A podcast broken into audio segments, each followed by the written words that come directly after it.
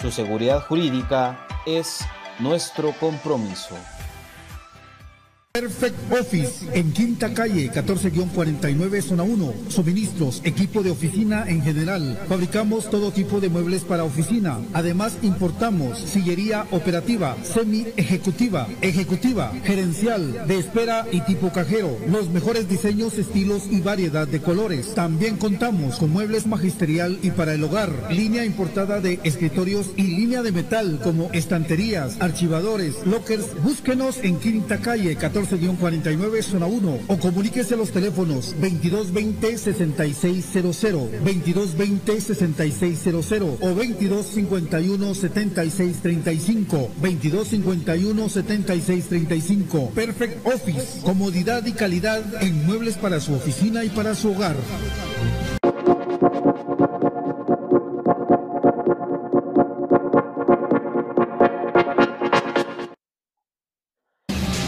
Bienvenidos al programa que te llevará al mágico mundo de comunicaciones.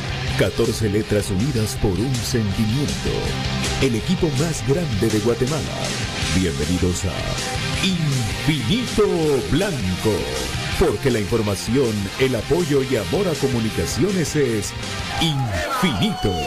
Su programa es Infinito Blanco.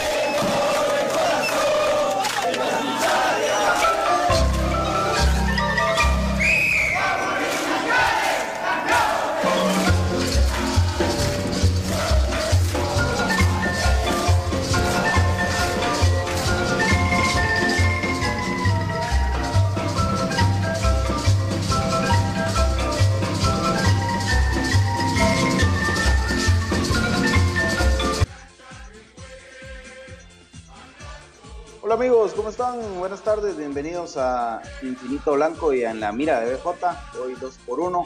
Vamos a, platicar con mi queridísimo David Urizar. Eh, obviamente, pues esto lo, lo veníamos eh, pues postergando desde antes de, la final de CONCACAF, después se vino ya la fase final de Liga Nacional y pues ya no fue posible.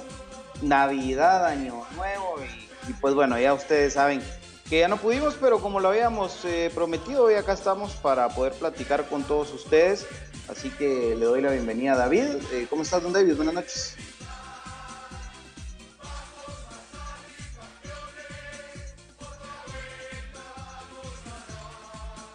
Bueno, entonces hoy pues eh, para los que no saben cómo está la dinámica, pueden ir dejando ahí en los comentarios las preguntas que ustedes tengan hacia David Urizar. Hoy la idea es conocer un poquito más de la vida de David y pues eh, también vamos a ir leyendo ahí sus, sus preguntas.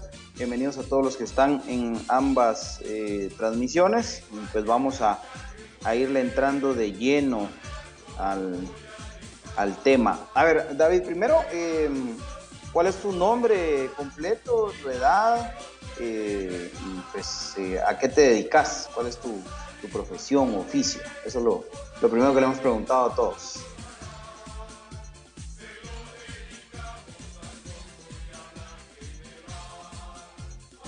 Ajá.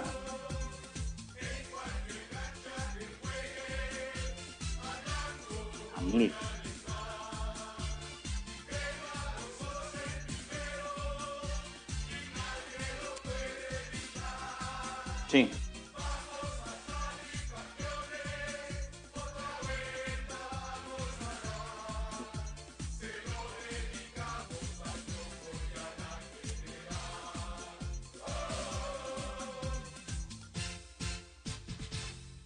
David dice que no te escuchas, mi hermano. Dice que no te escuchas. aquí están. Ahí, vamos a ver ahí. Es que a veces se le baja el volumen a esto, hombre. Sí, hombre. Entiendan que son las, las modificaciones por el nuevo set. Sí, hombre. Sí, ahí están todos diciendo. Vamos a esperar un poquito, seguir hablando tal vez. Tal vez bueno, voy a repetir entonces. Mi nombre, les decía que ¿Ah? me, lo puse, fue una combinación de mi abuelita con mi tía. Y la combinación bonita es David Amilcar, Urizar Sánchez y les decía que el, que el segundo apellido pues eh, no, me corresponde con muchos de mis primos por el lado de mi mamá, ellos, ellos son de paz. Por supuesto que nos ven y no se imaginan que somos familia, pero así sucede las cosas. ¿Cómo estuvo esa, cómo estuvo esa combinación? ¿Fue decisión propia entonces? No, fíjate que el, el, papá de mi mamá reconoció a todos menos a mi mamá. Así por, ah, sí pues. Así por que se le metió el patín, ¿va?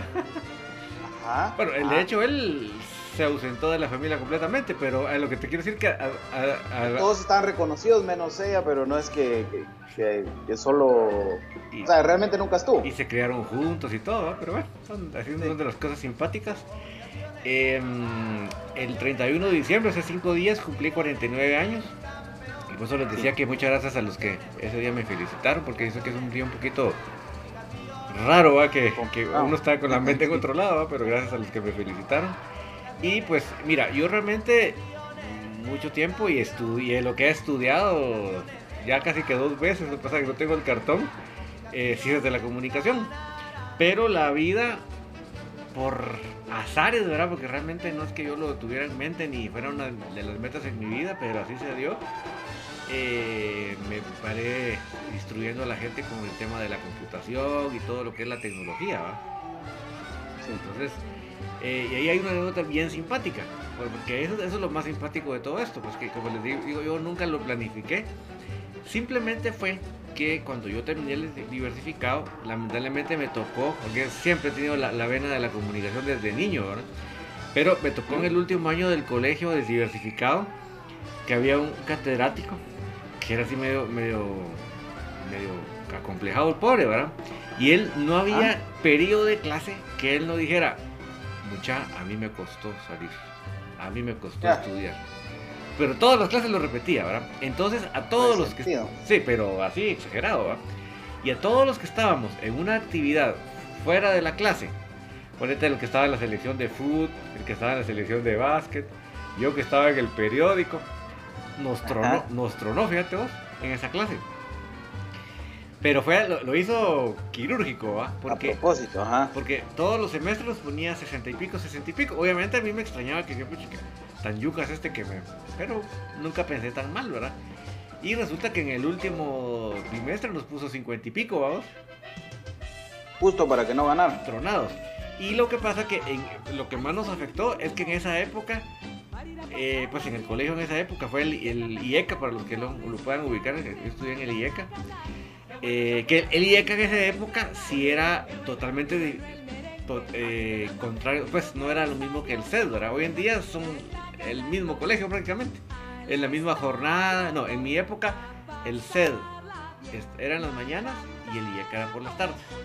Y el CED era más, eh, creo que creo que había hasta básico en esa época y, era el típico bachiller. En cambio, el IECA era como lo dice el nombre, más de, estudios eh, económicos y administrativos. Entonces yo eh, estudié perito en mercadotecnia y publicidad. Bueno, la cosa es que en esa época había una, el colegio tenía una norma que vos no podías hacer prácticas si no habías cerrado el pensum. Entonces prácticamente te dejaban sin U el siguiente año por, una clase, ¿va? Y, porque saqué... porque saqué 59, ¿sí, entonces, pero ahí donde viene la anécdota y les dejo la, moraleja a todos muchachos para que no se me desmotiven en la vida. Pues resultó que ni modo, yo quedé pero de ver a todos mis compañeros yendo a la universidad, yo no, Yo, bueno, yo y, todos en el acto de grabación, yo no, Y, pero éramos el, del, de, la, el del, de, la, selección de fútbol, el de la selección de básquet, igual que yo. Pero yo lo que hice, bueno, dije, peor es nada, me puse a estudiar dos cosas que en mi vida no estaban nada fortalecidas, que era el inglés y la computación. Para los que no tienen contexto de la época, en ese tiempo la computación era una cosa que súper empezaba, pues, ¿verdad? Ya vamos a, a esto que estamos trabajando ahorita y a colores la pantalla, nada de eso, pues. Imagínense ustedes que la única experiencia que nosotros tuvimos de computación en esa época fue cuando hicimos nuestra, nuestro seminario. Había un compañero en la clase que él sí tenía computadora.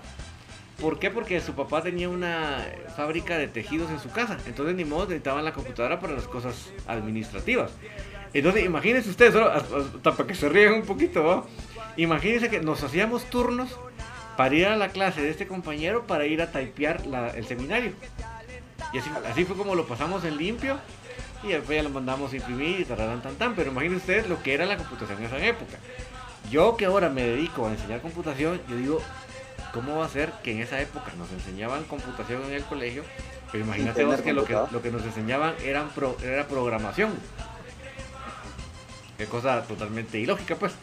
Porque preferible que te hubieras pasado tres años estudiando el procesador de palabras y la hoja electrónica y, te hubiera servido miles. Pero estar, aprendiendo un sistema de, programación que se llamaba Basic, así que lo, pasamos en gallo porque te puedes imaginar dónde lo podíamos practicar Pero realmente. ¿verdad? Pero esa era la, clase de computación de la época. Entonces cuando yo entro, cuando yo salgo del colegio, entonces me pongo a estudiar todo ese año computación, todo ese año inglés, ya se pueden imaginar, porque voy a hacer otra cosa, lamentablemente en los colegios que yo estudié, incluyendo el IECA, el inglés cada año empezaba con el verbo to be, sí. y los colores, ¿va? Entonces, pero cada año empezaba lo mismo. Pues. y un par de verbos, de, y un par de, palabritas de diccionario. Cuando llegabas al verbo to do, puchica, ya te sentías bilingüe, pues, ¿va? Ajá. la cosa que me sirvió un montón y además en la computación, eso yo quiero dar a la moraleja, esa computación que yo la estudié como para mientras, ha sido mi trabajo durante muchísimos años. obviamente yo en ese tiempo no existía Windows, a mí me tocó, imagínense ustedes, estudiar el Windows con un manual y etcétera, pero ya la introducción a la computación, entrarle al tema de la computación y gustarme, pues ahí fue obviamente el link que hay de eso para, para cuando empiezo a enseñar, como les digo, el Windows, imagínate el Windows 3.1, que fue el primerito Windows que existió. Ese nos dieron un manual y en base al manual es que enseñábamos nosotros la clase, porque nadie lo usaba, nadie lo tenía, ¿verdad? Y fue porque un compañero del colegio, cuando se enteró de que yo había estudiado, y él, lo, él consiguió ese chance, me habló a mí. Y esa fue la historia. O sea, empezaste, empezaste dando clases en un colegio. No, era una, era una institución de, que vendía computadoras. Y ni modo, ah, como estaba ah. vendiendo computadoras con Windows, pues no las sabían usar, ¿va? Enseñaban cómo usarlo. Exactamente. Ah, qué interesante. Ese fue el, el startazo de algo que hasta el día de hoy hago, Mira, pues, o sea, el año que muchos lo hubieran tomado inclusive como sabático, de depresión y todo, pues te sirvió a vos como base para, para el resto de tu vida prácticamente, ¿verdad? Qué, qué, qué bonita sí, porque Ponete, ya dice... Eh, eh, ¿Perdón? No, dale, dale, después te hago la pregunta. Sí, él no, y ponete el, inglés, pues no, yo no me voy a decir, no, no me considero una persona bilingüe, porque eso también sería... Ah, pero sí sabes mucho inglés, o sea, sí, sí es un idioma que dominas bien. O sea, ponete, no solo el tema de que si uno va de viaje, pues, pues podés quitar el pencaso, sino que en esos temas de, te repito, de la tecnología, que a veces uno necesita, eh, digamos, por ejemplo, este tema de del broadcasting, ¿verdad? O sea, esto, que tu curso ni que tu curso, sino que realmente a base de, que uno se mete y ahora quiero aprender a hacer tal cosa, pues lo tengo que investigar y obviamente habrá cosas en español, pero hay cosas en inglés y muchas veces te toca hacer preguntas en inglés a la persona que te puede contestar, ¿verdad? El soporte, ¿verdad? Entonces, ¿cómo no, cómo decir uno? Por supuesto que me sirvió, ¿verdad? Oye, y aprendiste, aprendiste en, manuales, pues, o sea, no te cuesta leer eh, algo para, para aplicarlo.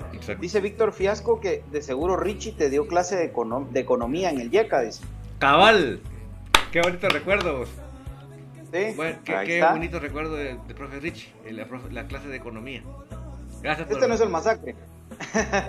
sí, pero, mira, como él era, o sea, porque obviamente economía vos decís puchica, ¿va?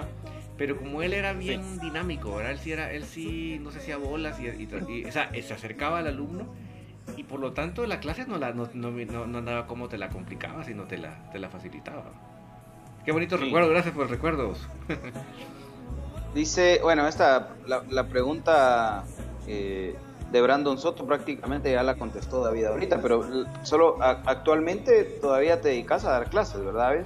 Sí, entonces ahorita pues obviamente eh, con el tema de la pandemia pues se volvió una cosa ya que con algunas personas pues los, lo hago en línea, pues, ¿verdad? Eh, ya con unas personas pues ya regresé a sus casas, porque ese es el tema, yo voy a sus casas, ¿verdad? No es una cosa que sea que ellos lleguen a una, institución. Ellos los que lo que les gusta que yo llego hasta su casa, ¿verdad? Entonces ese es el, el tema y, y ahora pues gracias a Dios pues estar también integrado al proyecto de, de Infinito pues son dos, cosas apasionantes que, realmente pues que, uno le va a dar uno gracias a Dios de poderlo hacer, ¿verdad?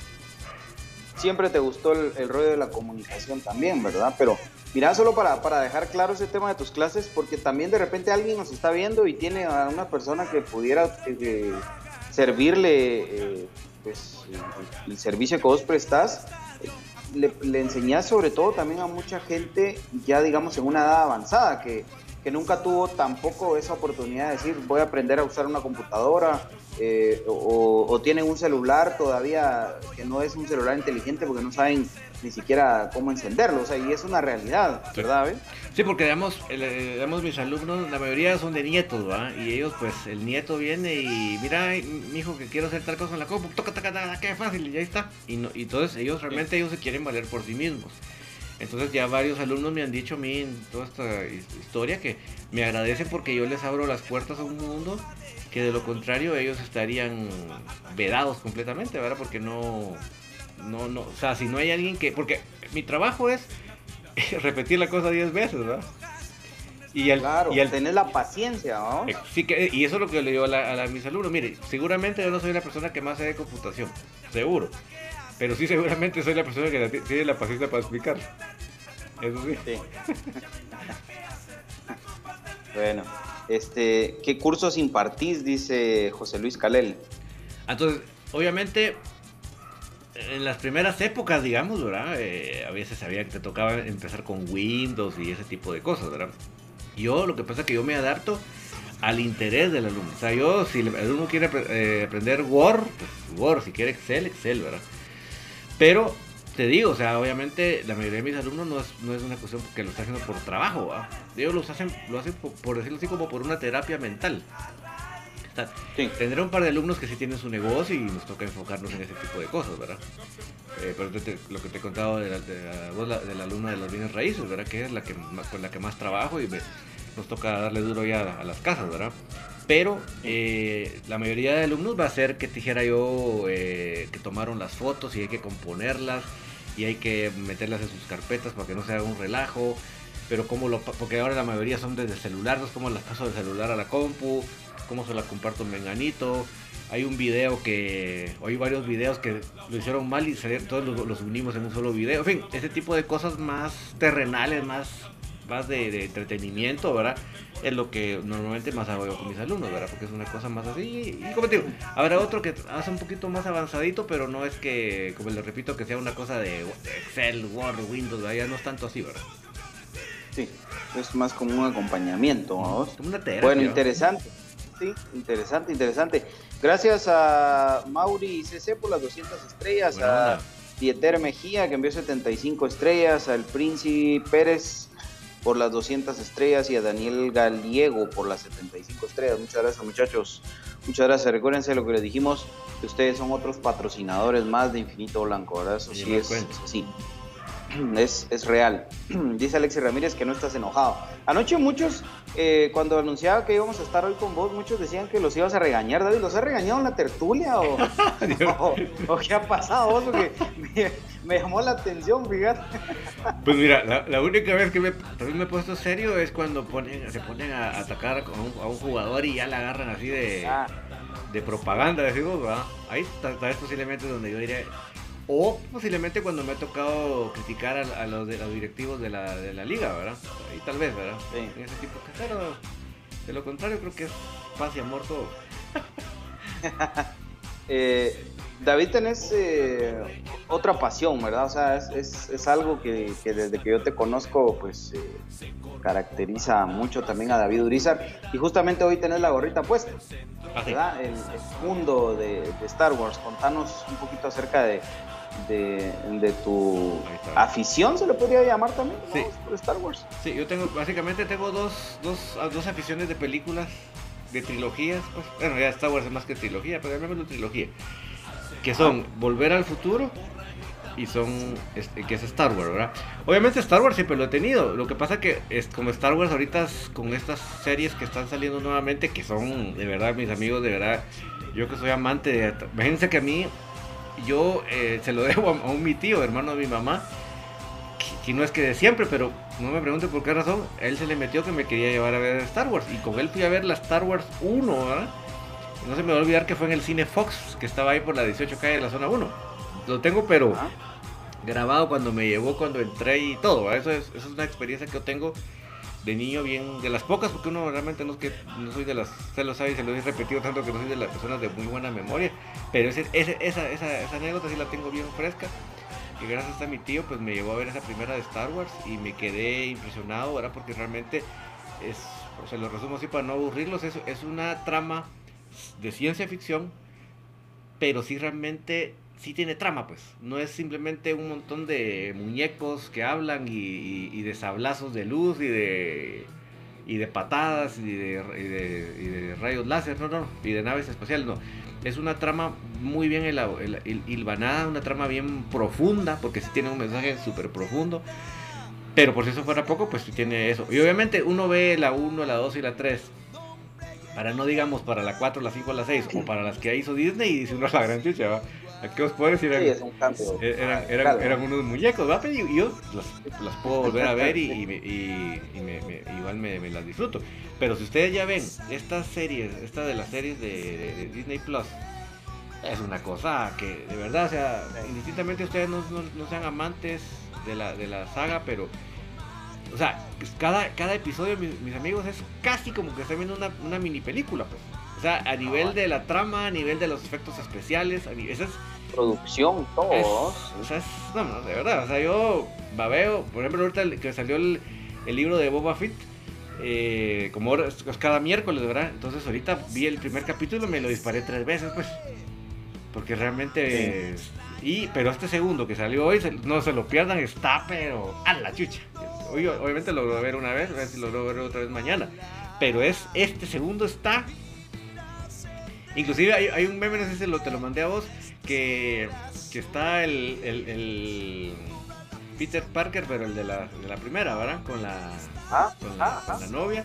Y está el este, ¿cómo se llama? El, que también quería con la novia del hombre. Que después lo paró odiando. Bueno, el otro, el compañero de la clase, ¿va? Ah, sí, el, que era el mejor amigo. Ajá, entonces el mejor amigo tiene el rótulo de Mandalorian, ¿va? Y, y el, la novia es de los fans y el, y el Peter Parker es el, el Boba Fett, ¿va? no, no me lo mandaste. Buenísimo. Qué bueno. Sí. Ah, pues, y todavía, yo pues eh, me alegré mucho porque David todavía, antes de la pandemia, en ese último diciembre de 2019, todavía fue a, al mundo prácticamente que hay en Orlando de, de Star Wars, ¿verdad? Sí, de hecho ahí compré esta gorra, inclusive tengo, tengo una... O sea, no es el disfraz, no es el disfraz, pero es una chumpa que es como que fuera el disfraz del Mandalorian. Inclusive tienes la capucha, no es capucha, sino que una vez se pone como que fuera la... Como que fuera la, el casco, ¿verdad? Ajá. Y recién el Mandalorian pues no, no, no, había tanto éxito. mira, sí, me, pues les digo que se los cuento para cuando el día que lo logre, pues también se los voy a volver a contar sí me quedé con la mm, espinita, porque sí, obviamente conocí el, parque, eh, era bastante reciente, pero la atracción de eh, Rise of the Resistance, que es la, mayor atracción, se dice, de todos los parques de Disney, lamentablemente, como tenía tres meses de haber abierto, olvídate, no logré no, no, tenías que hacer cola dos días pero bueno entrar. No, y no era, y no era por cola, cola física, sino que era por la aplicación.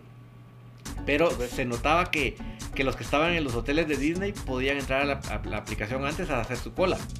Porque yo te, yo te prometo que cuando yo entré desde el hotel donde yo estaba a, las 7 de la mañana no me dejaba entrar. Cuando yo llegué al parque a las 8 y piquito, ya, ya pedí cola, ya no, no, caché, ¿verdad? Entonces esa, es mi espinita clavada que tengo de que Dios me permite un día sí ir a esa atracción porque esa es pues chicas, olvídate. Pero sí estuve. Sí, estuve ponete en, el, en este parque y es, una maravilla. Y hay, hay, un video en tu canal, ¿verdad? De, ese paseo. Ah, sí, en el, en el, en el canal, en el Estoy Sincero, con Z. ¿Sí? Con dos Z. Ahí hice, un video de, la, de mi visita al, al, al, parque de, Galaxy Age, que es como se llama, porque realmente pues, para mí era ustedes ven la, la, nave donde, para los que lo ubican, donde va Luke, en, que, no toca el suelo, ¿va? Ahí está la nave esa. Hay una nave, imagínense, de la, de, la, de, los, de, los casas de los, de los del, imperio, ¿verdad? Que ellos dicen literalmente que esa prácticamente la, de, la, de la filmación la mandaron al parque, pues. O sea, es prácticamente una, una nave de tamaño real, pues. O sea, es una nave ver eso, y hay distintas naves. Eh, es, olvídate, se vuelve uno. Y, lo que pasa es que cada, cada vez que vas, si uno vuelve a ir, pues eh, hay que otro souvenir, por ejemplo. Disfrutas un bocadito siempre, o es que también esa es otra cosa. Que por el tiempo tal vez distribuís distinto la siguiente vez. Por este me tomé una foto con el Arturito. Pero el Arturito te digo, o sea, no es que esté, no, que sea un mueble que está ahí parado y vos te pares a la par del no. Interactúa con uno el bandido. Sí, me imagino.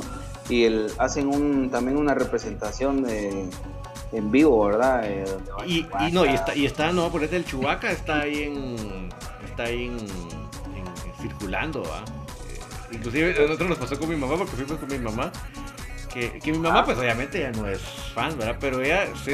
pero sí ubica al menos los. Ah, sí, y como se, se disfruta ah. que yo estoy ahí como que soy niño de 5 años, ¿verdad? así que de plano, ella se, más, o sea, se goza el parque, pues se ha de gozar viendo a mí como, como niño, ¿verdad? Porque realmente eso es lo que pasa con esas experiencias, que uno en ese momento se vuelve uno niño, ¿verdad? Literalmente. Ah. Fíjate que fuimos antes de Galaxy Stage había una atracción ahí en.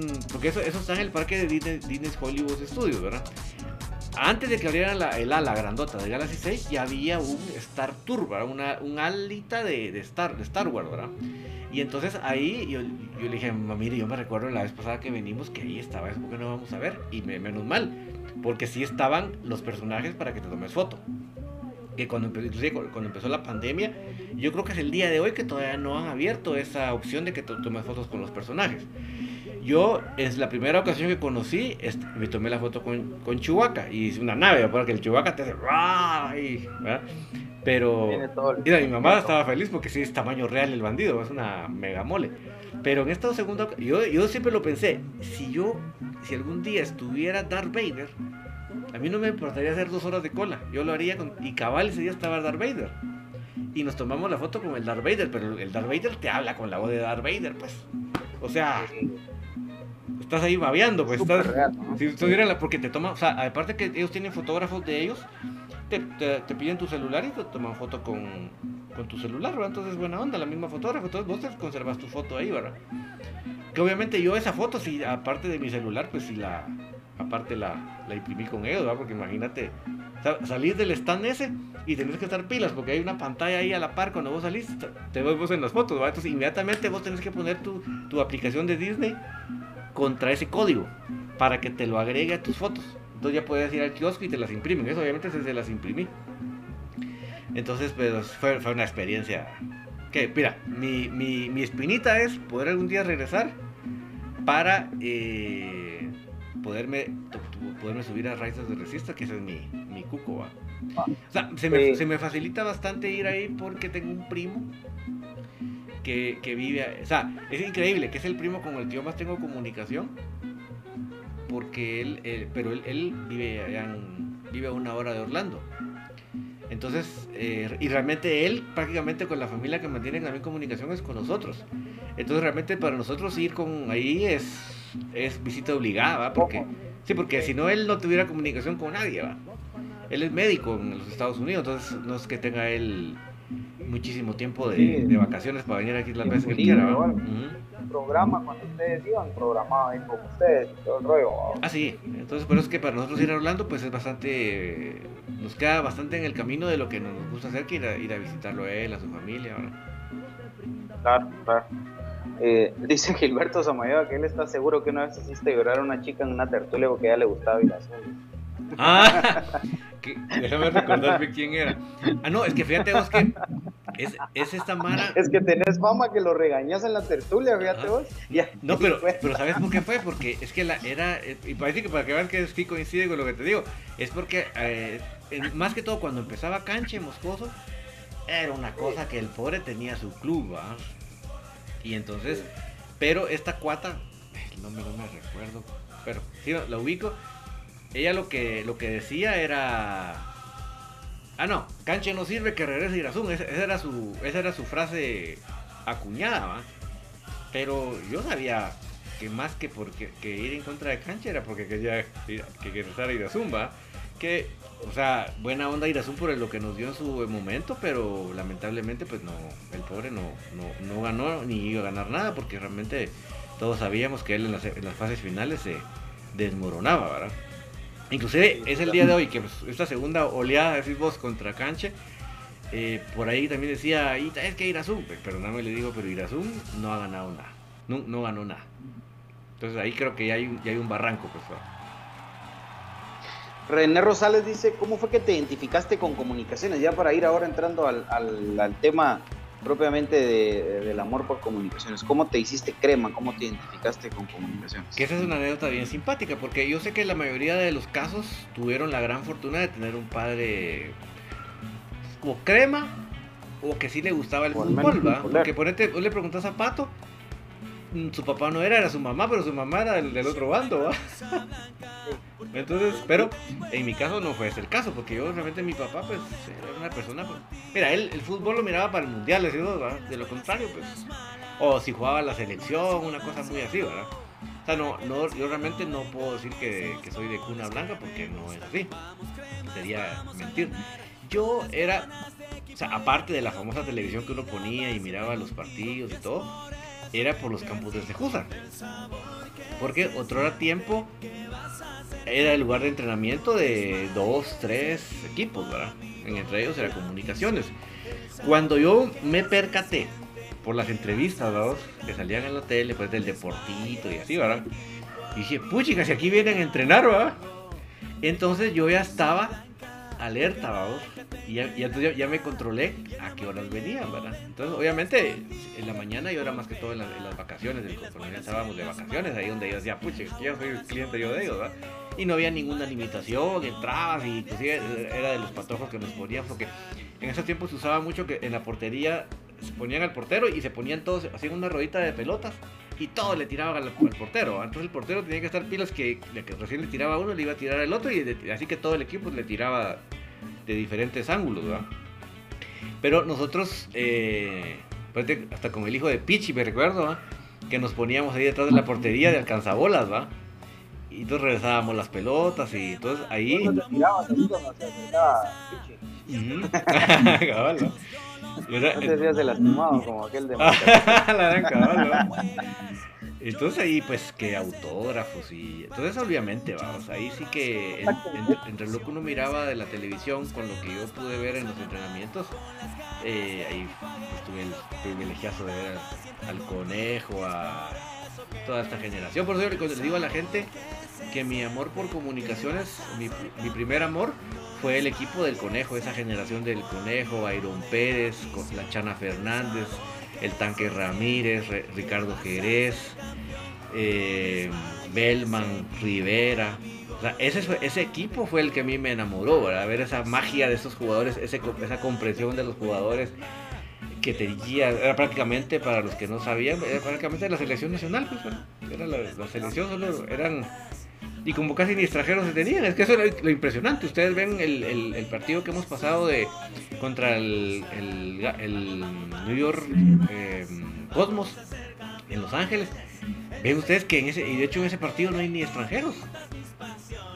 Son puros nacionales de comunicaciones y así era la mayoría. O sea, era eh, el tanque Ramírez del extranjero y de repente venía uno que otro, pero era puros nacionales. O sea que era la selección nacional, pues era un equipo súper de lujo, pues el que tenía comunicaciones y, y eso, ese fue el que a mí me, definitivamente fue el flechazo. Tú veías ahí de frente, vamos, o sea, de primera. mirabas entrenar, o sea, era un tema. Va, y fíjate qué lujo.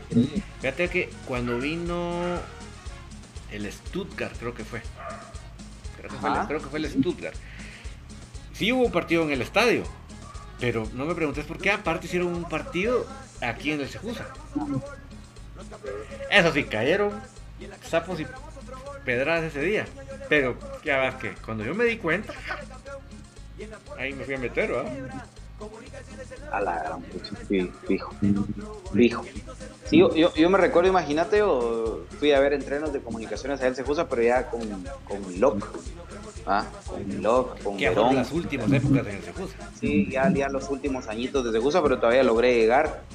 Pero ahí ya había malla, o sea, ahí ya, era detrás de la malla que te tocaba eh, quedarte, pero aún así los jugadores siempre se acercaban y, firmaban autógrafos y se tomaban fotos y todo, pero, pero sí que qué bonito recuerdo. Y, y acá este, pregunta Mario González, pues cuáles son tus recuerdos más tristes y más alegres como aficionado de comunicaciones. Mira, lo que pasa es que entre lo más alegres, a ley tiene que estar la liga con Cacán, vamos, porque realmente, imagínate yo, pues yo nunca había visto comunicaciones levantando un título internacional, pues, o sea que para mí eso era como, uff, a ver cuándo, tal vez a ver, si, lo miro. Para mí ver esa, esa, o sea, y les, les prometo, mis amigos, que yo cuando vi esas escenas levantando la copa, esa, y no sé si, no sé, verdad alguno va a conseguir conmigo. Por un momento pensé que estaba viendo como una película, no sé si me, o sea, como un, como, un momento era tal tu emoción, tal tu, tu adrenalina, tu, tu wow. No la terminaste. Ajá, como que no, como que estabas, como que era una película, pues me explico, no era, no, no, te, no terminabas de aterrizar que no, que sí, era la copa de deber que le estaban entregando. O sea, pues es que no puedo dejar de decirte de los momentos. Iban a decir, nah, pero eso fue hace un mes, ¿va? Pero de verdad, mis amigos, o sea, es que yo nunca había visto a comunicación de y, y, y, y, lo que pasa que lo peleábamos y cuando fue a cuadrangular acá, inclusive me recuerdo que aquí al, al Sejusa vino a entregar el, entrenar el Necaxa, ahí estaba Cuauhtémoc Blanco, ahí, ¿ah? pero no pudimos. O sea que la vimos tan cerca, pero no pudimos. Y era un equipo que sí se le paraba al tú al tú a esos, pero no pudimos, ¿va? Ahí, nos recordamos nuestro querido gatito y toda la cosa, ¿va? Pero a lo que voy es. Era como. a la chucha. Casi, casi un pensamiento inalcanzable. O sea que definitivamente la, la, la, la, la Liga Coca-Cola tiene que ser. Obviamente el exacampeonato también lo es, porque realmente. Eh, ya, nos tenían hartos saqueos con esa su fregadera por una cosa que, que era... Sí, porque realmente, si lo vemos cronológicamente hablando, que eso pesa, cinco campeonatos al hilo eran dos años y medio. Y nosotros en el, en el Tetra, porque habían sido tres torneos largos, había sido tres años y medio. O sea que realmente esa, hegemonía que se tuvo en el Tetra es una hegemonía que nos, nunca, nunca debemos dejar a un ladito. Eso son tres años y medio. Dominar una liga, tres años y medio se dice tan fácil, pero no es nada fácil. Por muchos aspectos, por muchos aspectos. Pero, quiera que no teníamos esa espinita, BJ, que estos va a tirarnos ese supenta y que y hasta robado porque el Hugo Castillo no. Que ahora lo, que ahora lo minimizaron. Ah, no, ni de acuerdo. Cuando, se los igualamos y cuando, pero aún cuando se los superamos, ellos ya nunca hablaron de eso. El programa de, la, de ellos le pusieron ese nombre. Y así, claro. Y después claro. lo quitaron. Pues, ahí se lo quitaron como que nunca hubiera pasado y de ahí se empezaron a inventar que la Coca, esa CONCACAF del 74 ellos mismos, cuando eran pentacampeones ellos mismos sabían que era una Copa Caribe, que era una copa que se la habían ganado a un equipo que todavía eh, alguien por ahí ahora quería sacar un gran documental del, gran Transval por el amor de Dios. O sea, había ganado otra CONCACAF porque había jugado solo contra equipos caribeños, pues, ¿verdad? Eh, y después ya la hicieron la más grande. Ahora pretenden compararla no, ¿y sabes, qué, ¿sabes lo más simpático, BJ? Surinam, uno lo ve en el mapa y ve que está en Sudamérica, ¿verdad? Pero realmente, por ejemplo, yo vi la vez pasada un programa de un youtuber de venezolano que se fue a meter a Guyana, porque ellos reclaman Guyana, vamos, entonces él. Pero vos miras Guyana, a la chucha, es como que estás viendo esas islas donde, donde la selección iba a jugar, literal, pero. Pero o sea, seguramente si buscamos en YouTube, así es Surinam también. O sea, yo no lo quiero echar de menos. Simplemente que ahora me van a decir el todopoderoso Transval. La gran. Los pescadores que se ponían una pantaloneta y un par de zapatos de fútbol y, eran, y jugaban el equipo. No, y ha, de ser, ¿sabes cómo? Como este equipo que, que eliminó a, por, por tranzas al Olimpia. ¿Qué, qué pasó? Que era el, el vicepresidente de, ¿va? No, ni modo, haber sido en ese tiempo que el presidente les financiaba. De, algún político. Ajá, entonces tenía un poquito más de plata para otro poquito. O sea, por este, que ya los jugadores no fueran amateurs, sino que ya tal vez se dedicaran más a jugar y una babosada así, pues, ¿va? Pero, o sea, de esa dimensión, esa copita. O sea, yo les digo a mis amigos, yo tengo la imagen, pero busquen ustedes en la Wikipedia, ahí está bien fácil. Pongan la, la CONCACAF del 74. Y ahí está el, listado de equipos que participaron, el 100% de los equipos. Y es el equivalente a los equipos de la Liga CONCACAF. Con, la, con el agravante que en la Liga CONCACAF estaba la Liga Canadiense. O sea, Todavía. si nos vamos a, ponernos quisquillosos, eso está un poquito más. ¿Por qué? Porque por Norteamérica. Ah, y que me digan que sé que es una liga nueva y lo que quieran, pero es de Norteamérica. No, pero llegó a semifinal, pues. Sí. Por eso. Y, al final creo que nos salvamos de enfrentarlos a ellos, fíjate. Yo creo que esos, esos muchachos ahí en Canadá sí hubieran sido otra historia. Y con Saludos, Alex Boni. Sí, por eso. Alex Boni, gracias por las 200 estrellas. Argelo López, gracias por las 75 estrellas. Ermitanio López Félix por las 200 estrellas. Muchas gracias, muchachos. Raúl García Castillo te manda saludos y dice que él se hizo crema oyendo en la radio en 1975. Dice, imagínate. ¿ah? O sea. Sí, porque por ejemplo, yo, yo en mi época, por ejemplo, yo ya, ya, ya era de época de tele, ¿va? Que no, no, es que no es que pasaran todos los partidos, pero había un deportito y de repente pasaba un partido y en la, y en la noticia, en el, creo que en nuestro en aquí el mundo, ¿verdad? Era una cosa así, pero ya era, ya de ver, ya era de tele. En cambio, a aquel le tocó en la época que a puro radio, papá. Eh, ¿Cómo corría un jugador de comunicaciones, ¿no? Eso sí, había algunos narradores. Como ah, sí, que te hacían vivir el momento, ¿no? Sí. Paco me ha pasado un par de, de, grabaciones del 68, de radio. Ah. Qué nave, Fíjate vos que yo, por ejemplo, eh, bueno, ya algunos lo saben, pues yo, yo al contrario de, David y algunos otros, yo sí vengo de una crema. Y fíjate vos que mi abuelita incluso le gustaba ir al estadio con el radio. Llevaban su radio transistor. Así le decía. No sé por qué le decían radio transistor, mi ignorancia nunca lo he averiguado.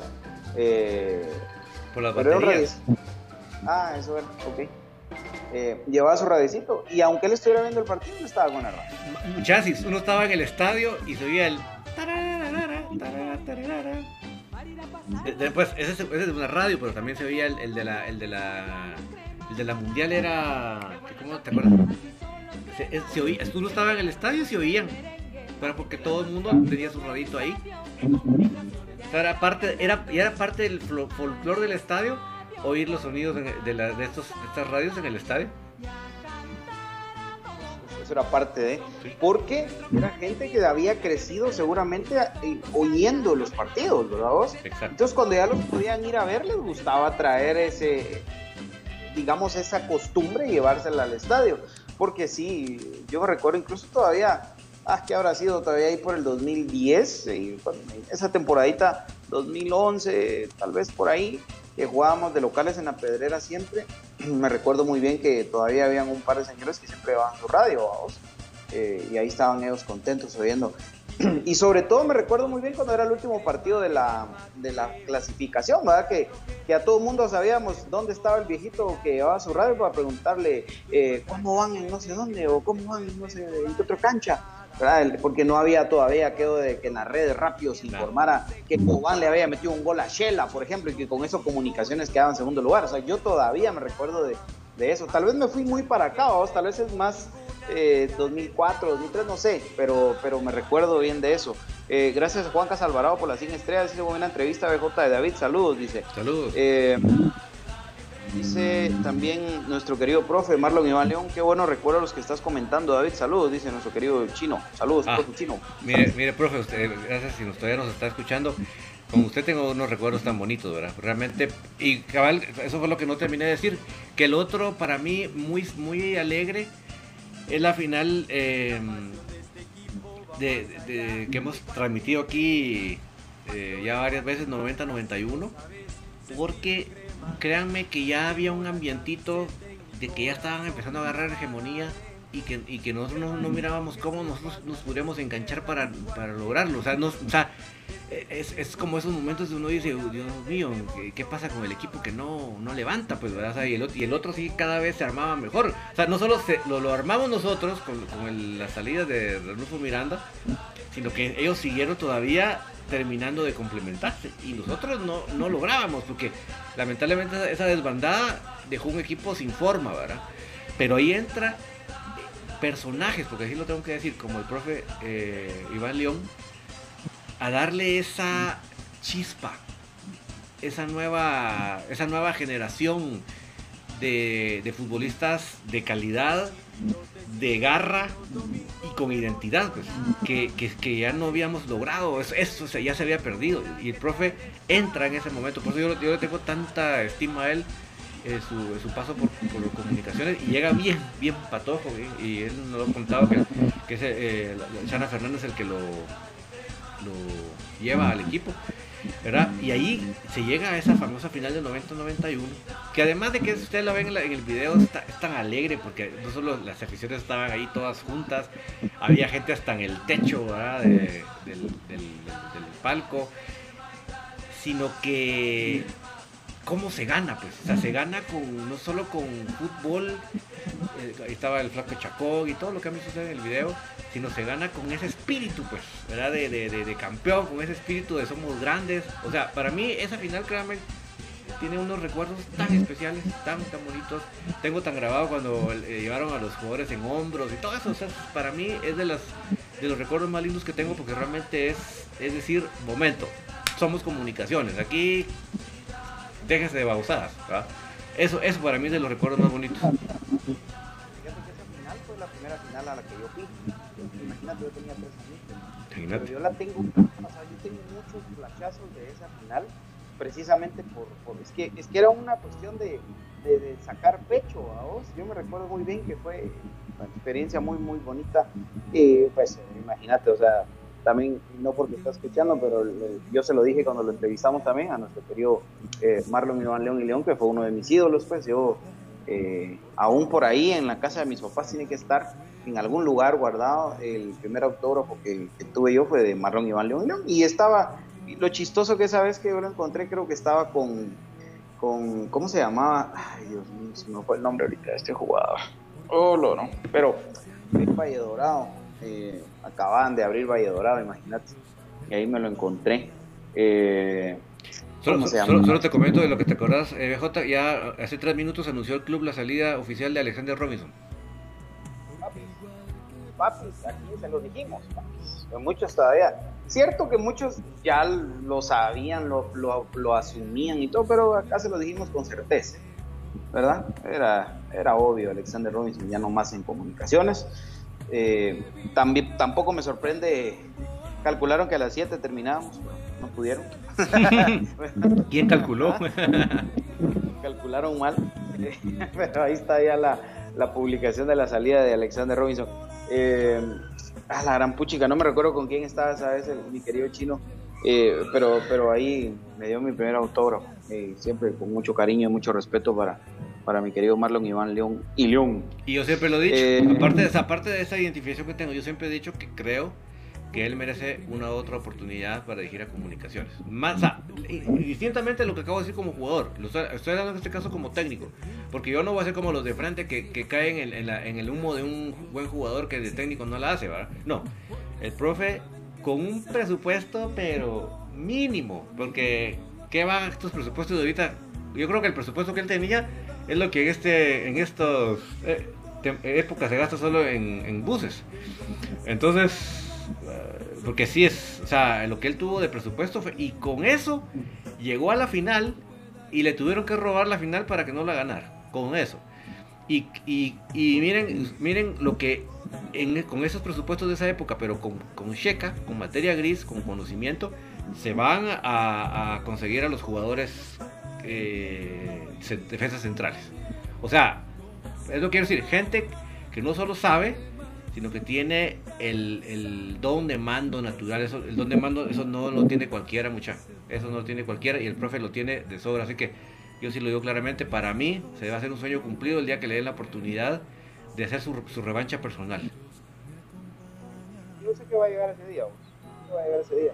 Eh, pues lo que pasa es que sí está poquito duro el tema, ¿no? Por, porque hay un círculo alrededor de comunicaciones, pero algún día se logrará. Yo también tengo esa, esa convicción, fíjate vos, que algún día. Em, porque, porque sí, definitivamente que sí. Eh, lo mismo que algún día quiero, quiero verlo a Rigoberto Gómez, quiero verlo a, a Dwight Pesaros que está directamente involucrados club, ¿verdad vos? Claro, eh, totalmente. Son temas que se tendrán que ir dando. Eh, David, otra pregunta que decía por acá, ya se me perdió quién la hizo, de verdad muchas gracias a todos los que están comentando, pero ¿cómo, cómo surge Soy Puro Crema? O sea, contanos cuándo inicias con tu proyecto, qué pasó por tu mente o, simplemente porque ya nos contaste que estuviste en el rollo del periódico del colegio y todo. ¿Cómo, cómo ah, surge Soy Puro Sí, pero eso sí no fue porque yo dijera, chica, como soy comunicador, no, no. Fue simplemente porque obviamente uno, pues, eh, cuando empezó las redes sociales, pues, uno se mete, ¿verdad? Porque le gusta seguir la huella del equipo. Y empiezo a ver, eh, en este caso, obviamente primero fue Twitter, empiezo a ver que había comentarios de toda clase, pero consideraba yo que hacía falta algún tipo de comentario que no se basara puramente en la emoción o en el enojo, sino que se tratara de, ser un poco, pues lo más, la, objetividad no existe, pues, pero la objetividad se busca y se trata de, encontrar, entonces tratar de buscar la objetividad en los comentarios. Entonces dije, bueno, pues, ¿por qué no meterme a, a hablar también, que sea, puros tweets? Entonces dije, ¿por qué no? Y así empecé, ¿verdad? Y te prometo que no, güey, en ese momento, pues no es que dijera, ah, pues chica, vamos a hacer. No, no, yo no visualicé nada de eso. Así que más, más de chute que otra cosa. y la cosa es que, que cabal. Eh... Y te digo, a saber a quién, quién le va a interesar leerme, ¿va? Pero al principio, pues, obviamente yo, yo hice, hice lo que recomendaba a todo el mundo, que es para que te siga gente y que seguir la voz primero. Entonces, sí, así fue como empecé, ¿verdad? Siguiendo gente que, que yo miraba que era crema, ahora la empecé a seguir, ¿verdad? Pues, obviamente, años después, 10 años después, ya no, pues, no, ya no hago eso, sino que ya la gente me encuentra y me sigue porque quieren saber del equipo, ¿verdad? Y, y realmente pues ahí fue donde, donde salió lo del, de ahí de, de Twitter salió, obviamente Facebook, pero salió lo del canal de YouTube. Porque yo dije, realmente, o sea, en esa época no era usual que hubiera en, en el internet los resúmenes de los partidos. Y yo dije, realmente sí es importante tener los resúmenes de los partidos porque a veces uno, pues yo pues, trato de no perdérmelos, pero a veces habrá gente que no puede o gente que está en el extranjero. Ahí sale la idea de hacer los resúmenes y pues ya, también ya, bueno, su cantidad de añitos. Obviamente tuve que aprender a hacerlo, ¿verdad? No, no es que, que lo supiera yo de primas a primeras, pero ahí sí que prueba y error.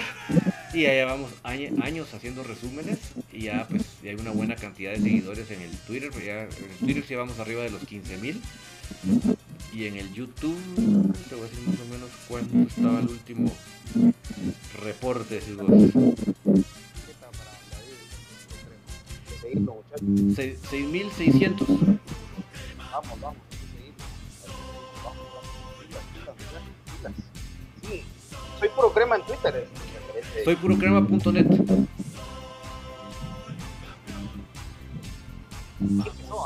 Sí, soy puro, soy purocrema.net. Te, te escucho un poco como lejos. ¿Ah, de verdad? Sí. ¿Y ahora? Ahí está. Ahí estamos. Bueno. Eh, ¿Y cómo empieza la tertulia, David? Ah, bueno. La tertulia fue porque. Sí. Bueno, quiero hablar de un tema. Ajá. La, tertulia fue porque yo dije, y porque antes el Twitter era la, mitad de caracteres, ahorita pues son 300 y pico, antes eran ciento y pico, entonces vos querías decir una cosa y ya se te quedaba. Pues llegó un momento que me frustré que ya no podía seguir escribiendo, y uno puede hacer hilos y ese tipo de cosas, pero no es lo mismo. Entonces dije, no, no, no, no, hay, hay temas que son más de comentar que yo creo que ya debería, debería haber un, como un programa de radio también por los días pues me puse a investigar, obviamente, eh, repito, insisto, en esa época de tu Facebook Live no había nada de esto, había menos, mucho menos recursos, gratuitos especialmente, ¿verdad? Y uno pues realmente pues como no, no se dedica de lleno a eso, pues tampoco tiene la, el capital para invertir, ¿verdad? Decir, ah, que chispisto, no, Entonces me puse a buscar y recuerdo bien, encontré esa página que, que ha existir todavía, que se llama mixlr.com. En esa época sí regalaban una hora continuo. Y, si vos querías seguir, pues casi que se caía el programa y volvías a levantar la señal, ¿verdad? Pero lo, bonito que te permitía gratuitamente esa hora hablar y que, em, que, que hubieran comentarios, ¿verdad? Obviamente no había como esto, Que, que pudieras integrar a otra persona, sino que yo me recuerdo que lo que hacía es que ponía el teléfono en speaker, ¿verdad? y así es como íbamos saliendo, Pero así fue como surgió, por, el interés de que, que con el Twitter me quedaba cortito, ¿va? y decía, no, mejor. Entonces, así gracias a Dios, pues conocí a un grupo de gente que yo sé que tienen otros, otros, porque el tiempo va pasando y tienen otras ocupaciones, pues tal vez no, ya no se puede meter directamente ellos a la tertulia, pero los, los metimos en un grupito, ¿va? Y ahí sigue ese grupo de gente, ¿va? tal vez no, todos, pero varios. Y es bonito, ¿verdad? Porque realmente sabe, uno, sabe uno que son gente crema, realmente y que están siempre pendientes del equipo, comentamos y yo, por eso de ahí uso bastante el, término eh, familia crema, ¿verdad? Porque yo me doy cuenta que realmente cuando uno encuentra esa afinidad ya no es un cuate o, no sé, es un grupo de aficionados, realmente te vuelves una familia que ya compartís casi que al día a día y es, bonito, ¿verdad? Pero todo surgió de la tertulia. Obviamente de ahí MixLR dijo, momentito, nada de gratito muchachos, aquí quieren transmitir cáiganse con la, con la machuchaca, ¿va? Entonces ahí fue donde tuve que parar, ¿va? Porque dije, bueno, so sorry, eso ahí sí yo no puedo. Y entonces para un tiempo. En eso surgieron todas estas plataformas de YouTube Live, del Facebook Live y todas estas cuestiones, ¿verdad? Obviamente, como yo realmente no era conocedor del tema de esto que hacemos ahora, pues no es que yo saliera corriendo, ah, vamos a hacer esto, porque realmente no es que, como no, no lo dominaba. Entonces Pato fue que me insistió, mira vos, eh, no hace falta volverlo a hacer, volverlo a hacer. Y cabal, como digo, fue en esa época ya me metí a hacer estas cosas. Fue bastante, eso es bien anecdótico, fue unos meses antes de la cuarentena que yo instalé este programa porque yo dije, por, lo menos que me permita transmitir en Facebook Live y YouTube al mismo tiempo. Esa, esa fue toda mi motivación, sinceramente, les digo, sinceramente, yo no sabía que me estaba metiendo, sinceramente. Pero como me serví, hizo, y, fue porque me lo, me lo recomendó YouTube. Cuando yo me metí en YouTube, y ¿cómo hago? Y ahí me salió, ¿ah? puede transmitir con este audio. Y lo descargué y, empecé a transmitir. Pero estando ya usando el programa, le empecé a ver otras cositas, decir vos, va. Dije, puch, y tiene esto y tal.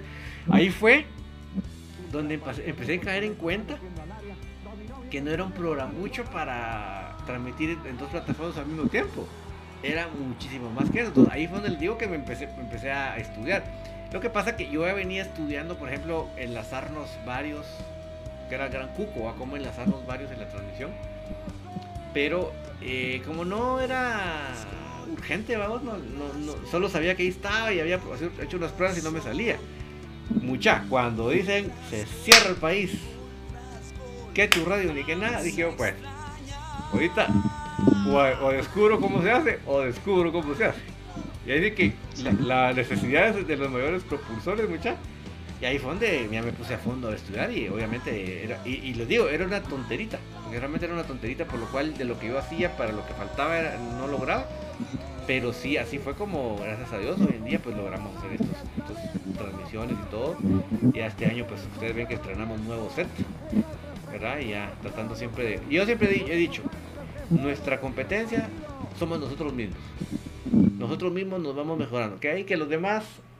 Y, y para tristeza mía, no hay muchos programas cremas, o casi no hay programas cremas, ¿verdad? Entonces por eso es que menos para pensar que tenemos competencia, sino que nuestra competencia somos nosotros mismos y, siempre tratamos de mejorarnos y mejorarnos y mejorar. David, había una pregunta acá, ¿cómo conociste a Pato y cómo me conociste a mí? Estadio, mucha. Así, esa es la, pregunta exacta. Estadio. Primero, estando en tribuna de, del Cementos, estaba yo. Porque eso es otra cosa. Yo dije, me gusta, me gusta en Twitter estar dando el minuto a minuto del partido, porque si yo comprendía que había gente que no podía ver el juego porque los sábados estudiaban, porque qué sé yo. Entonces dije, porque ese tiempo el partido era el sábado. Entonces dije yo, ¿por qué no informarles por escrito? Porque tal vez uno está en la clase, pero puede ver el Twitter así, ¿no? Entonces dije, voy a, voy a, voy a informarles, ¿verdad? Porque creo que va a ser una manera de, de, los que no pueden ni ver ni oír la radio, ¿verdad? Y así, y es una tradición que sigo hasta el día de hoy y pienso que más, más que bien ahí va. Pero estaba yo en ese tweet cuando eh, BJ me controló.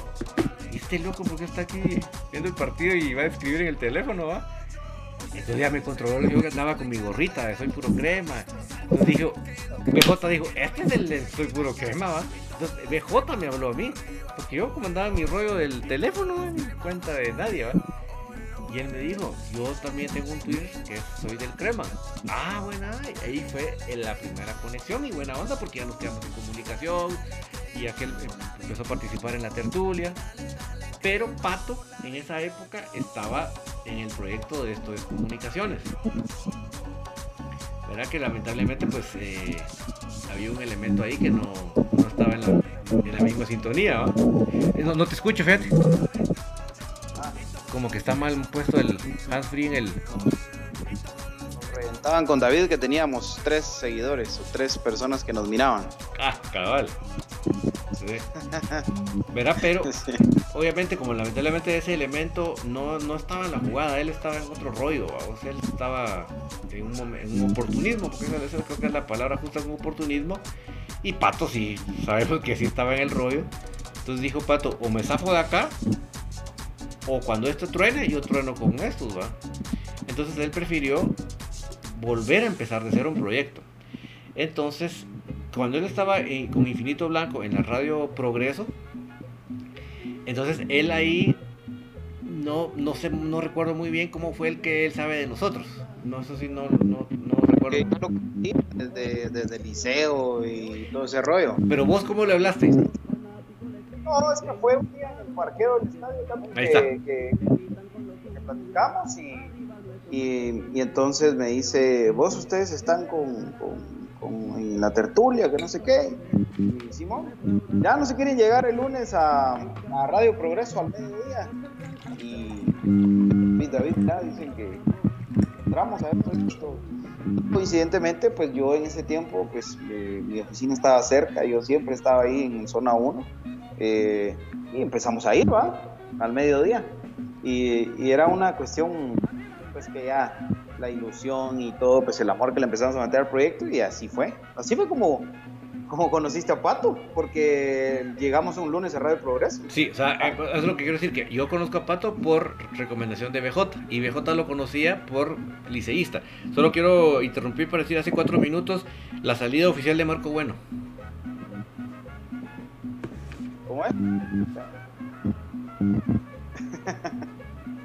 sí, muchachos, ahí está.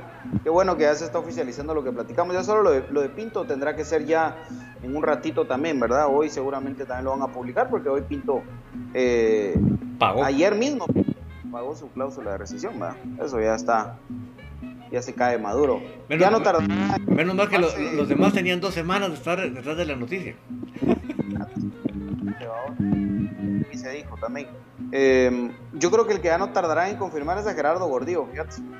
Ah, ya está casi cocinado. Sí, sí yo creo que ya no tardará en confirmar a, Gerardo Gordillo. Eh, creo que, sería la primera alta que van a oficializar. Tales Moreira también por ahí está ya bailando cerca. Dubier Riasco sacó un su comunicado, le sacaron un su video en la página de la Alianza como que lo obligaron, vamos él aclarara que iba para Colombia, pero después él hace una publicación en su Instagram en la que dice que un video no, no, va a tapar lo que está en, la tierra y que algo así va. O sea que, o sea que, ¿verdad?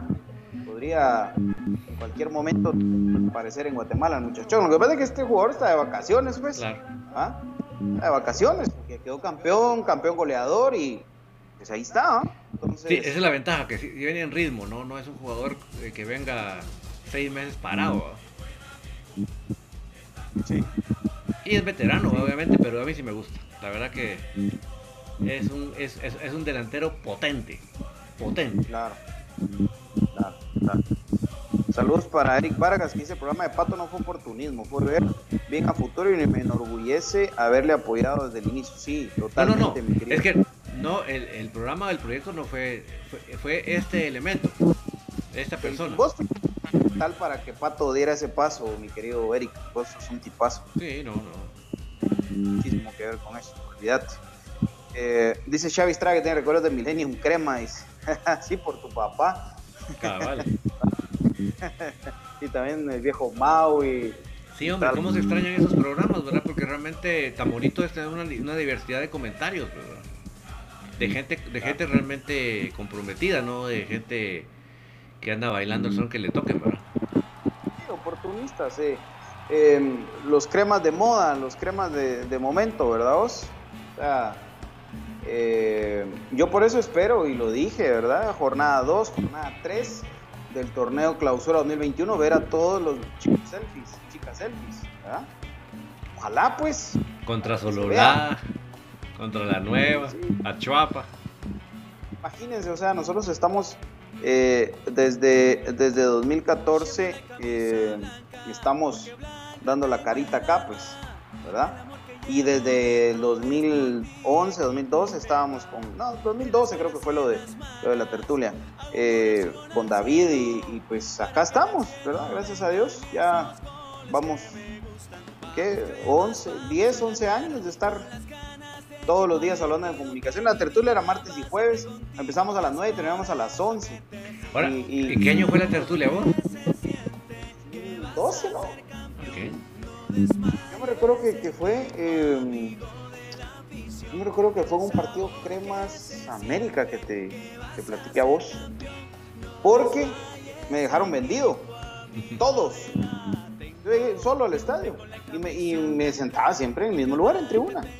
Y así fue como, como vi la, la gorra de David. Dije, lo sigo yo en Twitter. Porque yo también, o sea, soy del crema, lo hice un día un clásico eh, de esos que se jugaban a veces eh, tres semanas, tipo 6 de la tarde, vos, que yo me zafaba de la U y me iba eh, rapidísimo al estadio y ahí se me ocurrió, dije, vamos a ir a mi página. ¿Y cómo le pongo? Ah, soy del crema, porque yo había visto una página que se llama Soy de Boca.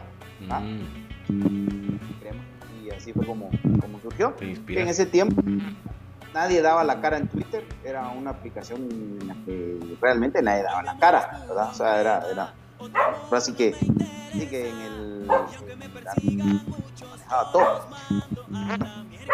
Eh, ahí estamos entonces. Eh, David, ha sido un gustazo de verdad poder compartir con vos. Hoy nos extendimos bastante, pero muy agradable siempre platicar con David. Me gusta mucho que te hayas dado esa oportunidad y nos hayas dado la oportunidad todos de poder platicar con vos y conocer al cerebro detrás de Infinito Blanco, el que está ahí eh, en esta esquinita ahí, a veces callado y solo tira sus comentarios oportunos. Eh, pues muchas gracias David por, por este espacio. Sí, me, acuérdense que estar controlando que hay eco, ya. Entonces yo tengo que estar viendo por qué hay eco. por eso que yo tengo que estar con la atención en lo que se está diciendo y en, y en, el, y en el retorno que tengo aquí y lo que ustedes ponen, pues si hay un eco, si hay Cualquier cosita, gracias a Dios, pues ya tanto prueba y error, ya los ecos y los fallos van, van minimizándose, porque como dice el dicho, puede más la maña que la fuerza, pero ahí sí que estamos ahí prendidísimos siempre. Y eh, no, gracias a todos por tomarse estos tiempos para platicar sobre mi persona, porque realmente pues, no es de todos los días y ahí sí que ya habrá otra oportunidad para continuar platicando. Eh, hay bastantes cosas bonitas que platicar y no digamos alrededor del mundo de comunicaciones, hay infinidad, pero yo creo que hablamos de todo un poquito para que la gente se, se ilustre de, qué es eh, ser crema y aunque sea que no sea de cuna, pero sí eh, enamorarse de por vida.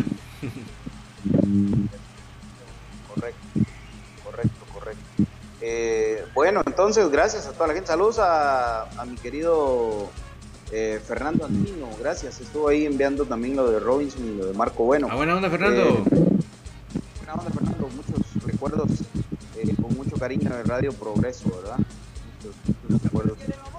Ah, Radio Progreso fue clave. Clave. De hecho, después de ahí fue donde, donde surge. ¿Te recuerdas, David, cuando yo te dije, mira, vos, y, si, tiramos un servidor propio? Y... Es un tema, ¿verdad? Sí, sí. ¿Qué te parecería a vos, Kevin López? Kevin López es un excelente jugador. De hecho, era, era el jugador desequilibrante del Motagua. Sí. O sea, él, o sea, el jugador que desequilibraba en Motagua era él. No entiendo por qué no va a seguir, sinceramente, porque era el que les hacía las fichas. ¿Qué les parece? Es un jugador dinámico, un jugador que maneja perfiles. Eh, si, se, va para, para adentro, el puchica hace malabares como tiene velocidad y regate también se puede abrir, el chavo, es, eh, le digo, era el desequilibrio, no los extranjeros, él era el desequilibrante de ese equipo. Bueno, ¿qué nos parece que podría ser una de Ahora, pues, solo ahí la cosa es, sale Marco Bueno, entonces ya nos queda un espacio, no se queda. Entonces, tendríamos, tendríamos que elegir, eh, hablando de extranjeros, ¿verdad? Tendríamos que elegir entre Riascos y entre, entre López. Ahora, el, ¿y el tema de Central, vos? Lo de Gordillo. Ahí va ¿Ah? uno.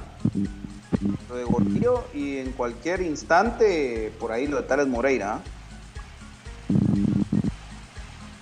Solo les recuerdo, ¿verdad? Que ahí el tema es cuando, cuando nos pasamos de extranjeros, eh, quiere decir que no todos pueden jugar al mismo tiempo. Eso, eso les recuerdo nada más que ese, ese, es el temita ahí, ¿verdad? Que, que ni se puede uno disparar mucho en extranjeros por ese tema, ¿verdad? Porque si no, casi no juegan, ¿verdad? Entonces tiene que haber un balance. Por eso lo de Gerardo Gordillo en ese sentido es, es un hitazo, pues porque realmente no, nos evitamos una plaza de extranjero ahí.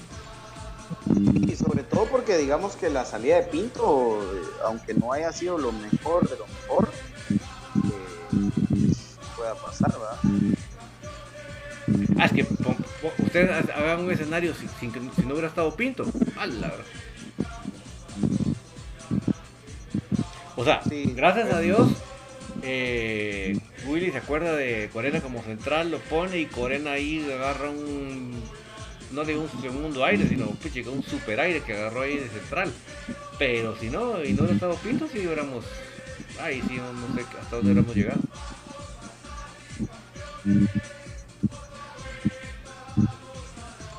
Eh, bueno, a ver, a ver qué pasa, porque sí, lo de Kevin López. Buen, buen no sé por qué, no sé por qué, pero, pero ahí está, ¿ah? Ahí está. Ah, es, es, un barranco entre Kevin López y Marco Bueno. Uf. Uf. Pues, y, y el tema económico, David,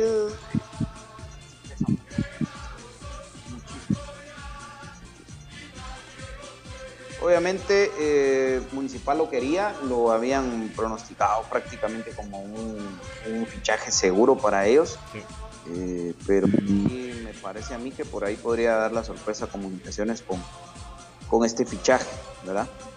Eh, entonces hay que esperar. Riascos yo no lo descarto tampoco todavía, David, por lo que te comentaba, que creo que sí podría, podría todavía darse lo de, lo de Riascos y em, por ahí tampoco descarten que venga un central que nadie se espera, excepto nosotros, se llama Leandro Vega. Entonces, ah. vamos a ver qué, pasa. Obviamente, Leandro Vega no sería para ser titular en el primer juego, les aclaro una vez, ¿no? Pero aún, aún así, me emociona. Y otra cosa, si usted, para que no es por oportunismo, pero si ustedes me hubieran preguntado a mí, ¿a quién preferís? ¿A Rotondi o a Riascos? Te digo Riascos. Si me dicen Rotondi o Kevin López, te digo Kevin López. Y no lo digo por oportunismo, sino que así lo pienso. ¿Por qué? Por lo que les dije, cómo lo vi en la final de vuelta. En la final de vuelta fue un, para mí un fiasco. O sea, desapareció, se, lo, tragó la tierra. Y un, jugador de otro nivel no desaparece por aunque quiera. Y por favor, eh, William Fernando Coito o Nelson Iván García no lo puede seguir borrando el mapa. No, no, no. Eh, David, eh, es importante decirle a la gente que de momento ni lo del Escano ni lo de Santi se ve claro el panorama. Creo que lo de Santi todavía está ahí en veremos. Lo del Esca sí creo que está un poquito más lejos de su salida. Y lo de Anangonó también queda los últimos, al menos, ¿verdad? Los últimos seis meses de contrato en comunicaciones. Así que se siguen moviendo las piezas, pero eh, no, no es así, ¿no? no, eh, ah, bueno, es que Municipal confirmó a un mexicano, dice. ¿Mexicano? Cara, sí pues, ahí está. Sí, de plano, de plano, ¿no? No le llegaron al precio. Sí. Y lo anuncian en Monterrey como que va a jugar en, una liga ranchera, dice. Es granjera, papis, por favor. Granjera, sin por favor. No, ranchero todavía sería bonito, Ah, la verdad. Sí, sí, ahí está, entonces. Miren, yo sé que a muchos no les gusta, pero también hay que pensar en un recambio, en darle un refresco al medio campo y Kevin López creo que podría ser una buena opción. Yo sigo fascinado con Galvaliz, qué buen fichaje, hasta todavía voy a estar muy pendiente si la pega aquí. Porque igual quien quita y pueda después venir a comunicaciones, vamos. O sea, tampoco es que que, no se pueda, pues, pero, pero lo de Kevin López sí sería un buen fichaje, la verdad, sería un buen fichaje. A ver qué pasa, a ver qué pasa, muchachos. Sí, no, ese jugador es no, olvídate. Mire, y acuérdense, muchachos, acuérdense que tenemos temitas complicados. Uno, poco tiempo de descanso. Entonces tiene que saberse, o sea, así como veníamos sabiendo manejar las cargas, que el profe Andrés Lázaro lo hizo magistral, que de verdad, no me quito la gorra porque tengo los audífonos, pero me lo, me lo quito la manera que manejó el final de la temporada en lo físico, mis respetos. Entonces tenemos esa, saberlo, seguirlo sabiendo manejar para que no nos pase la factura. Y el problema que tenemos partido de selección nacional, tenemos, les digo, porque nos van a dejar saber cuántos jugadores. Si, van a convocar hasta el SCAR, imagínense. Entonces, eh, tenemos el partido de la selección nacional contra, ni más ni menos que contra Canadá. Seguramente va a ser Canadá B, pero aún así, partido duro y ya a mediados de febrero tenemos que ir a Colorado. O sea que yo pienso que la planificación, obviamente tiene que ser de todo el torneo, pero muy, muy enfocado a esa serie contra el Colorado. Porque después de ganar la liga con CACAF, los cremas ya no estamos pensando de, bueno, hagámosle, una buena serie al Colorado. No, nosotros después de ganar la liga con CACAF, estamos pensando a ver cómo le ganamos al Colorado. Entonces, estos fichajes y cómo se involucran en el... O sea, que por eso me gusta Kevin López, me gusta Riascos porque son jugadores totalmente en ritmo. O sea, ellos sí no van a resentir nada, pues, ¿verdad? Eso está muy bueno. Entonces yo creo que Gordillo creo que está un poquito un poquito parado, pero digamos que esa tiene que ser la mentalidad ahorita, amigos. O sea, potenciar el equipo. O sea, que, que se vaya Marco Bueno para que venga algo que se sirva. Que se vaya Alexander Robinson para que venga un, un defensa de, de veras. Ese es el objetivo y en defensa lo estaba buscando comunicaciones desde hace rato. O sea, lo de Robinson, Robinson hace dos meses, tres meses ya era una realidad.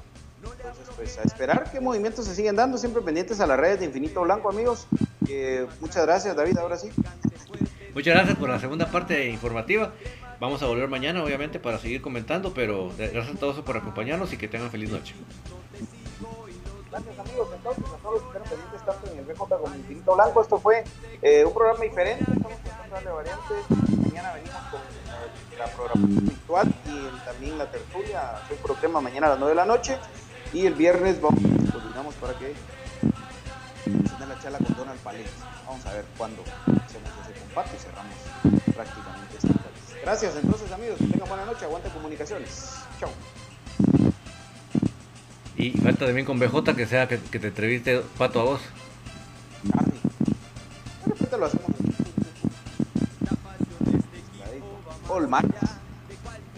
Sí, porque también la gente quiere conocer más del BJ.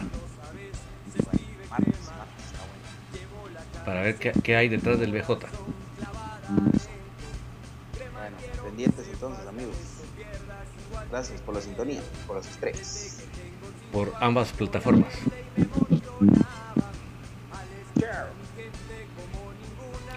Ya nos vamos a ir, no se preocupen, no se vayan a angustiar.